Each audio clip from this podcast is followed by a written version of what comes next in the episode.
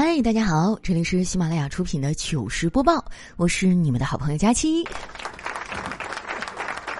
二月份终于过完了，这一年当中哈，我最烦的就是二月，因为一共就只有二十八天，月底哈根本就补不完节目。每年一到这个时候啊，我就特别的想换份工作。昨天啊，我在办公室里一边写稿一边崩溃，后来我干脆就不写了，关上电脑开始自暴自弃。丸子见了哈，就过来问我：“佳琪姐，你怎么了？”我说：“我不想干啊，咱们这工作活儿太多了，我撑不住了，我要辞职。”丸子啊，冲我翻了个大白眼儿，说：“这人的潜力还真是无限啊！有的人去年年初就说要辞职了，结果到现在也只是口头说说，依旧每天兢兢业业的上班，连迟到都不敢。”丸子这嘴也是够厉害的啊！确实，我也就是只是说说，真辞职了，那我不得喝西北风去啊！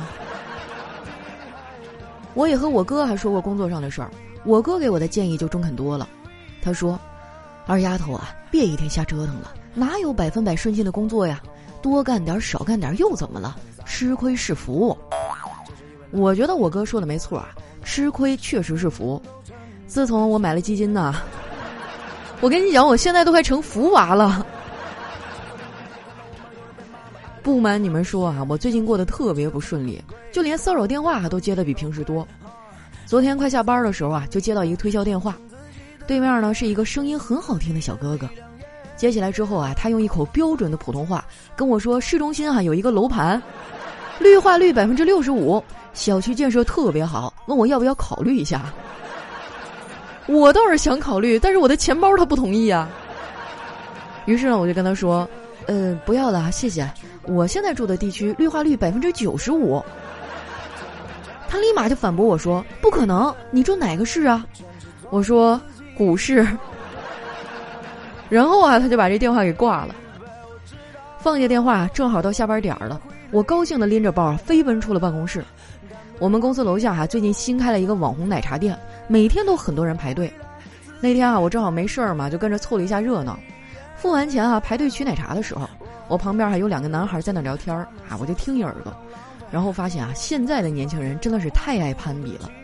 其中一个人说呢：“哎，我今天亏了一万多。”结果你猜怎么着哈？另一个人特别不屑的看了他一眼，然后得意的说：“那算什么呀？我今天亏了两万多。”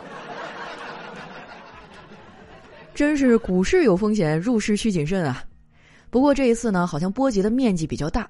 我周围好多人哈都被卷进去了，朋友圈里啊天天都是各种负能量，吐槽的哈抱怨的，甚至有人哈都开始厌世了。只有我们做喜剧的呀还在努力用自己的悲惨经历写段子。我有一朋友啊是一个喜剧编剧，他也买了很多基金和股票，亏的那叫血本无归呀。但是他的朋友圈就很有意思，让我印象最深刻的一条是这么写的：真是环境造就人呐。我儿子啊，刚出生不到两个月，还不会说话。自从他知道啊，上周我买了白酒的基金之后，现在啊，他已经学会叫爹了。你看看人家的孩子啊，可以说是自学成才了。我这个朋友哈，人还是挺好的，就是喜欢吹牛。之前呢，我们几个玩的好的哈，约着一起去爬山。山里呢有一个网红玻璃栈道，我想试试啊，但一个人又不敢，就挨个问他们的意愿。问到他的时候啊，我说：“徐哥，你有没有恐高症啊？”他说：“有啊，我有时候低头望着自己的脚尖儿，我都觉得头晕。”后来在我的积极鼓动下呀，我们还是都上去了。我本来吧是不怎么恐高的，结果周围的人嗷嗷喊哈，就喊得我这心里直突突，两腿直发软呢。下来的时候，很多人都不行了。我那朋友的媳妇儿啊，甚至都不会走路了，直接靠在了他的怀里。然后娇滴滴的说：“老公，人家不舒服，一会儿给我来一针吧。”哎，我朋友就坏笑着说：“媳妇儿，一针就能把你医好啊？”他媳妇儿说：“能啊，不是都说小鸟依人吗？”快停车！这不是开往幼儿园的车。我感觉哈，他们就是欺负我没对象，变着法子哈给我嘴里塞狗粮。后来爬完山哈，我整个人都要散架子了。更让我心塞的是，别人都有老公疼，只有我是自己拿行李。我的箱子还特别沉，每次出门我都后悔，发誓再也不带这么多东西了。但是每次收拾行李的时候啊，又把这茬给忘了。这也难怪啊，我们女孩就是这样。我们收拾行李的时候，百分之十的啊是有用的东西，另外百分之九十是可能用到的东西。那次出去玩啊，我还认识了几个新朋友，当时聊得火热啊，但是回来以后就不怎么说话了。说到这儿啊，该有人说了，佳琪啊，你得腾出点时间维护下关系，这以后都是你的人脉。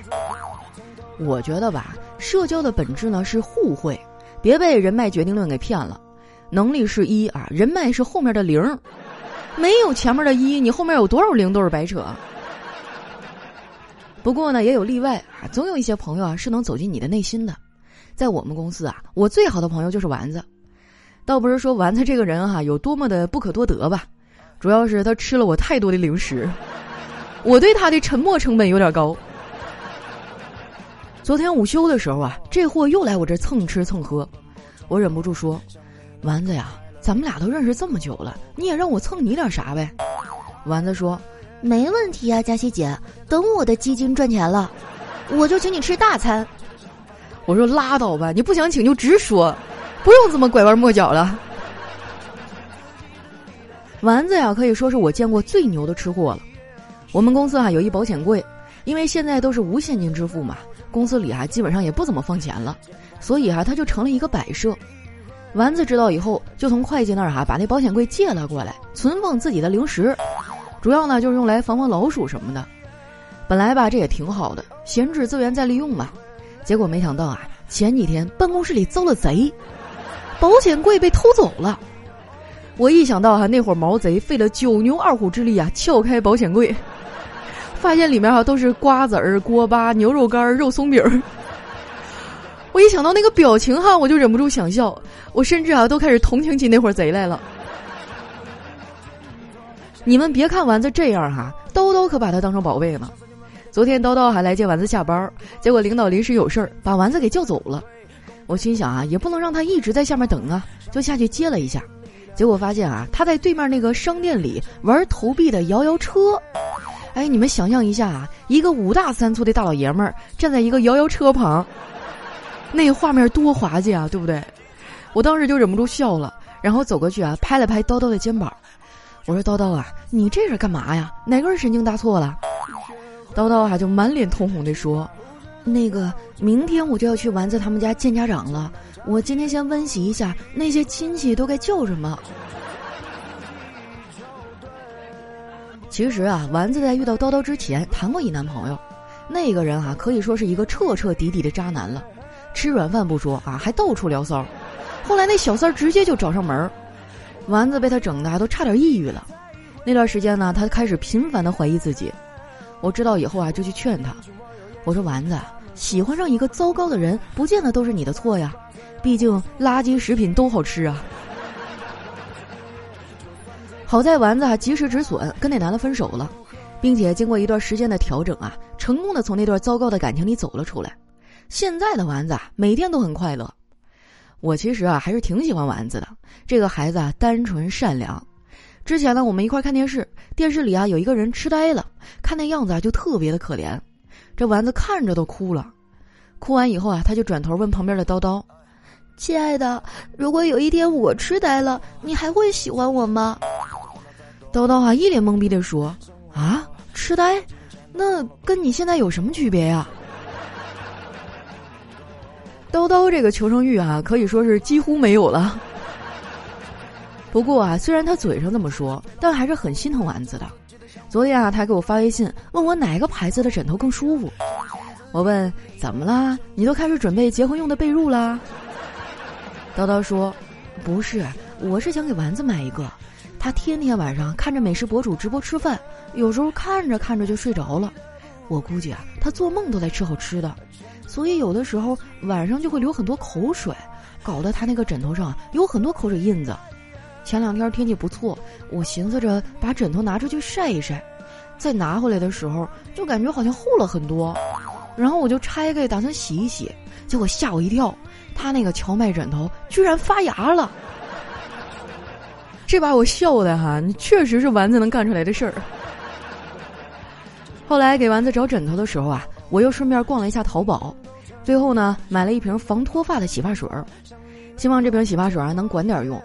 不瞒你们说啊，我最近掉头发掉的都快怀疑人生了，现在我这发际线啊，去当个程序员都没啥问题。我还特意发个朋友圈啊吐槽这个事儿，刚发出去，小黑就给我评论：“佳琪啊，不要太难过了，其实你的头发并没有离开你。”只是换成了堵下水道的方式陪在了你的身边。他不说这还好啊，一说这我更上火。我们家下水道啊都已经堵了好几天了，我现在啊洗个淋浴都快赶上游泳了。找人修也没修好，这上火上的啊我牙龈都肿了。没办法呀，我就只好去看了一下牙医。这大夫啊看了看我的牙龈，又仔细的观察了一下我的牙，然后说：“姑娘，你这个牙磨损的有点厉害呀。”你晚上睡觉磨不磨牙呀？我说大夫啊，不是我不配合你，关键是我不知道啊。睡着了怎么能知道自己是不是磨牙呀？然后大夫恍然大悟的说：“哦，单身啊，不是单身怎么了？我单身吃你家大米了。”后来啊，那大夫给我开了药，还嘱咐我啊要按时刷牙，最好每次吃完饭呢都刷一下。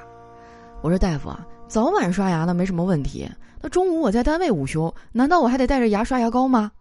大夫说：“对呀，最好带着。你要是嫌麻烦，你就回想一下，有没有什么是没用但还是会随身携带的东西呢？你把它换下来就好了。”我说：“你这么一说，还真有，大概就是我自己吧。”我想偷偷望呀望一望的，假装欣赏欣赏一瓶花儿，只能偷偷看呀看一看它，就好像要浏览一幅画。一段音乐，欢迎回来，这里是喜马拉雅出品的糗事播报，我是你们的懒朋友佳期。那今天是二月二十八号哈，本月的最后一天，告诉你们好消息，我这个月的节目补完了，感觉自己太没出息了，每次一到二月份我都特别紧张。那来看一下我们上期节目的小伙伴哈都说了些什么。首先这位听众呢叫飞到上海找佳期，他说佳期啊，我告诉你一个好消息，我和我的兄弟啊都考上山东大学了，我备考的期间啊瘦了十五斤呢，哇，那真是恭喜你啊！你你们俩上学以后还能继续在一起？哎，这话怎么感觉怪怪的呢？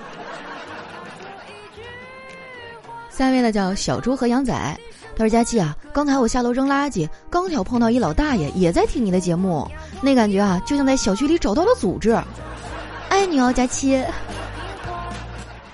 不是我吹哈，就我这节目风格，老少咸宜，上至九十九，下到刚会走。”都喜欢我。下一位呢叫钟以妮，他说：“佳期啊，真心的想你了，好久都没有时间听你的节目了，全是因为前年听你怀孕惹的祸。我们家熊孩子太皮了，好长时间都是一个人带，现在过年奶奶回家帮忙带，感觉也是很辛苦。现在的娃娃真心调皮，闹腾的很，翻箱倒柜、瞎砸瞎丢，什么都会。”哎呀，带娃确实很辛苦啊！但是过几年呢，你就会发现，你已经习惯了。下面呢叫望子川，他说今天刷抖音啊，无意中刷到了花千骨中长发飘飘的杀阡陌，不禁想起了自己的感情，想当一个杀阡陌，给他一人倾尽胸中温柔，护他一世周全，一起去看世间繁华。没想到啊，却活成了一个杀千刀，一大把年纪啊，连个女朋友都没有。大半夜的一个人刷抖音，哎，我记得当初看《花千骨》的时候，还挺喜欢杀姐姐呢。下一位呢叫 Rachel 又茶，他说：“佳期啊，我大专毕业以后呢，就一直啃老在家。一开始是为了考试，但是后来考试也没考好。我现在很害怕出社会，经过几次面试失败，我现在都不知道面试怎么办。”简历也不知道怎么弄好，不知道正式上班是什么滋味儿，也不知道正式上班复杂不复杂，要弄什么材料。哎呀，愁得我整宿整宿睡不着。我想求助大家的意见。说到啃老这个事儿啊，那我真的太有经验了。实不相瞒哈，我当年也是大专毕业，然后就没找着工作，在家待业了大半年啊。但是我那个学校特别争气啊，他后来经过自己的努力哈，成功的升了本。当然了，这又是另外一个故事了。咱们先来看看啊，你说不知道面试怎么办，简历也不知道怎么弄好。我记得现在有一种专门做简历美化的呀，你上淘宝上找一找，百八十的哈，就给你的简历整的乍一看倍儿专业。不知道面试怎么办啊？就网上有很多课程啊，你在喜马拉雅上搜一搜，我估计也有。咱们发现问题，解决问题嘛。那谁又不是神仙？大家都经历过那个时刻啊。我们刚毕业的时候也啥也不是。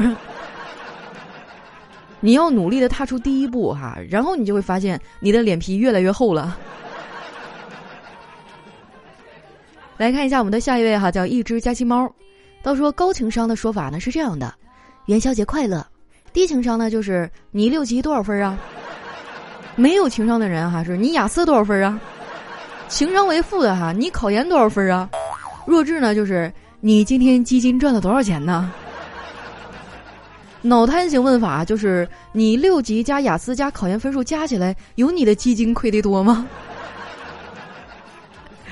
虽然我现在在笑着，但是我的心不知道为什么好像在滴血。下一位呢叫只爱假期的熊熊，他说有一个教授啊在田间授课啊，他说科学研究啊就要不怕脏，然后呢他就蹲了下来，用手指啊戳了一下地上的牛粪，然后把手指啊放到嘴里给舔干净了。一个同学连忙说：“老师，我不怕脏。”然后呢也用手指啊戳了一下地上的牛粪，放到嘴里舔干净。啊，教授接下来说：“另外呢还要善于观察，我刚才呀是用中指戳的牛粪。”但是我舔的是食指。哎呀，你们现在这段子真是越来越有滋有味了啊！下一位呢叫佳期瘦到六十六斤地，他说我偷偷啊去把私房钱存了起来，没想到银行给了一瓶油，丢呢又舍不得丢啊，带回家又不敢带，求支招啊！啊，我想想啊，哎，你可以把它半价卖给你的男同事啊。你看啊，比如说这瓶油二十块钱啊，你十块钱卖给他，然后他回家呢跟他老婆报备说：“老婆，我今天要买瓶油，需要二十块钱。”怎么样，双赢的局面？下一位呢叫佳期的 A，他说今天啊听着佳期的节目，擦着爸妈的床头一笑，结果发现抹布没了，我吓了一跳啊，连忙问我爸：“爸，你看见我的抹布了吗？”我爸这个人呢就比较倔哈，一般我一问他找东西呢，他就会用嘲讽的语气说：“在我脸上呢。”这次哈他又回答：“在我脸上呢呗。”我没管哈。过了一会儿呢，我一回头就看到我爸头上真盖着一个破抹布，眼里闪着凶光看着我。哇，六六六有画面了！我还以为哈只有老太太才这样呢。我们家我妈就是啊，以前我问她妈：“你看见我自行车了吗？”你看我像不像自行车？或者是啊，我看你像自行车。标准句式哈，来看一下我们的下一位呢，叫瘦成一道闪电。他说擎天柱哈被打成了一堆零件，大黄蜂呢带着零件啊去找一位修理的老师傅。老师傅说：“这是什么呀？”大黄蜂说：“你若安好，便是晴天。”谐音梗扣钱啊！下一位呢叫 T。他说：“语文考试的时候呢，感觉自己是个外国人；英语考试的时候呢，就觉得自己是个中国人；数学考试的时候呢，觉得自己是个原始人；体育考试的时候，觉得自己是个残疾人；音乐考试的时候呢，觉得自己是个聋哑人；拿到成绩单的时候，觉得自己不是人。”哎，我以前上学的时候数学就学的特别差，那时候不都流行用答题卡吗？有一次我们老师发成绩哈，然后就特别生气跟我说：“赵佳琪，就这答题卡啊，我就是扔地上用脚踩一脚，分儿都比你多。”印象真的特别深刻。后来我才想起老师骗我，那答题卡不是只识别二 B 铅笔吗？鞋印子应该识别不出来。下一位呢叫熊大的媳妇儿啊，他说有一天我上气儿不接下气儿追赶末班公交车，一边追哈就一边喊：“师傅，师傅，等等我呀！”啊，车窗里突然有名乘客探出头来，慢条斯理的对着我说：“悟空，你就别追了。”下一位呢叫是许阳君啊，他说有一天哈，因为早恋的问题，两个家长呢被叫到了学校，还没等老师说什么呢，这俩家长先吵起来了。一个家长说：“我们家儿子平时文文静静的，一定是你家女儿先勾引我们家儿子。”另一位家长哈就惊讶了：“你们家的也是儿子？”哎，这个剧情。下一位小伙伴呢叫锵锵锵锵锵。他说：“说到小偷哈，过年的时候，我爸那个意大利的徒弟呢打电话来过来拜年，说他们那儿啊小偷在游行，因为新冠之后呢，这个政府啊要求人和人之间保持一米的距离，他们没法偷钱哈，活不下去了。这种事儿哈，在我们的国家就不会发生啊，因为我们出门都不带钱了。不信此时此刻啊，你现在摸摸自己兜里有几块钱。”除非有什么特殊的事儿哈，可能需要用到现金。现在我们基本上都是什么支付宝啊、微信支付，啊，这么想一想，是不是还是咱们国家好啊？下一位呢叫千山人迹，他说孩子睡觉啊老踢被子，幸亏呢被他妈发现并及时的打断了腿，否则就感冒了。那你们家这教育可真是挺激进的。下一位呢叫佳琪家的硬币哈，他说今天老婆在家训我们家狗，训完以后呢，我就心疼的走了过去，和狗狗语重心长的说：“哎呀，你怎么敢和老虎斗啊？你只是一只狗啊！”哎，兄弟，你现在还活着吗？你要是还活着，你就眨眨眼。下一位呢叫月夜，他说健身了几天啊，感觉瘦了挺多，早上醒来呢，特意去称体重。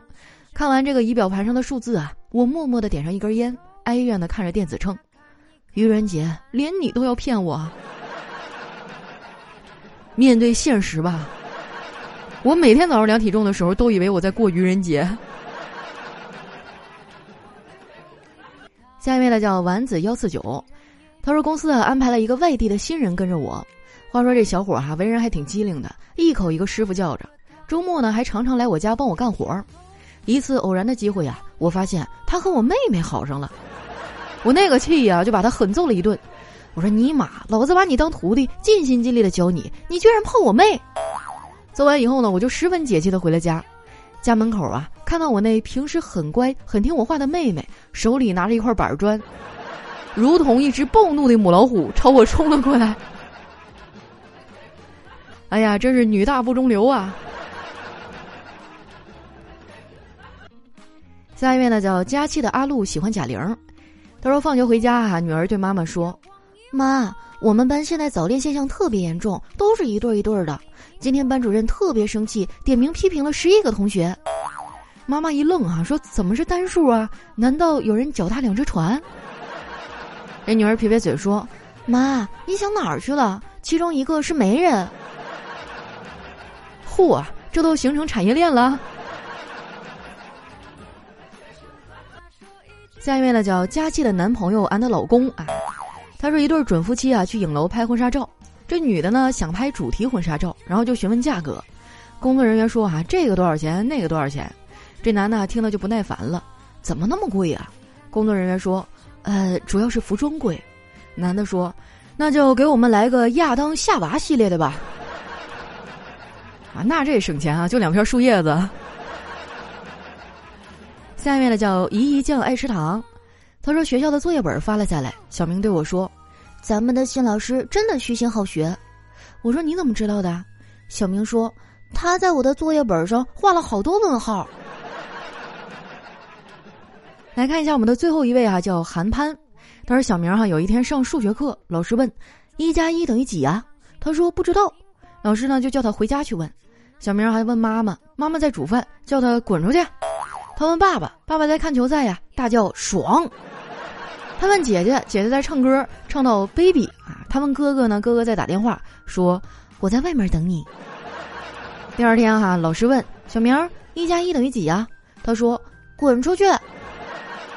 给老师气的哈，啪给他一个耳光，然后他就大叫爽。老师骂他饭桶啊，小明就反骂 baby。老师说滚出去，他说我在外面等你。把老师气的哈，当场高血压犯了，晕倒了。我有生之年最大的愿望哈，就是看到小明毕业。好了，那今天留言就先分享到这儿。喜欢我的朋友，记得关注我的新浪微博和公众微信，搜索“主播佳期”，是“佳期如梦”的佳期。有什么好玩的段子呀，或者想对我说的话呢？可以留在节目下方的留言区，我会在下期里哈挑出一些来和大家分享。那今天咱们节目就先到这儿了，我们下期再见。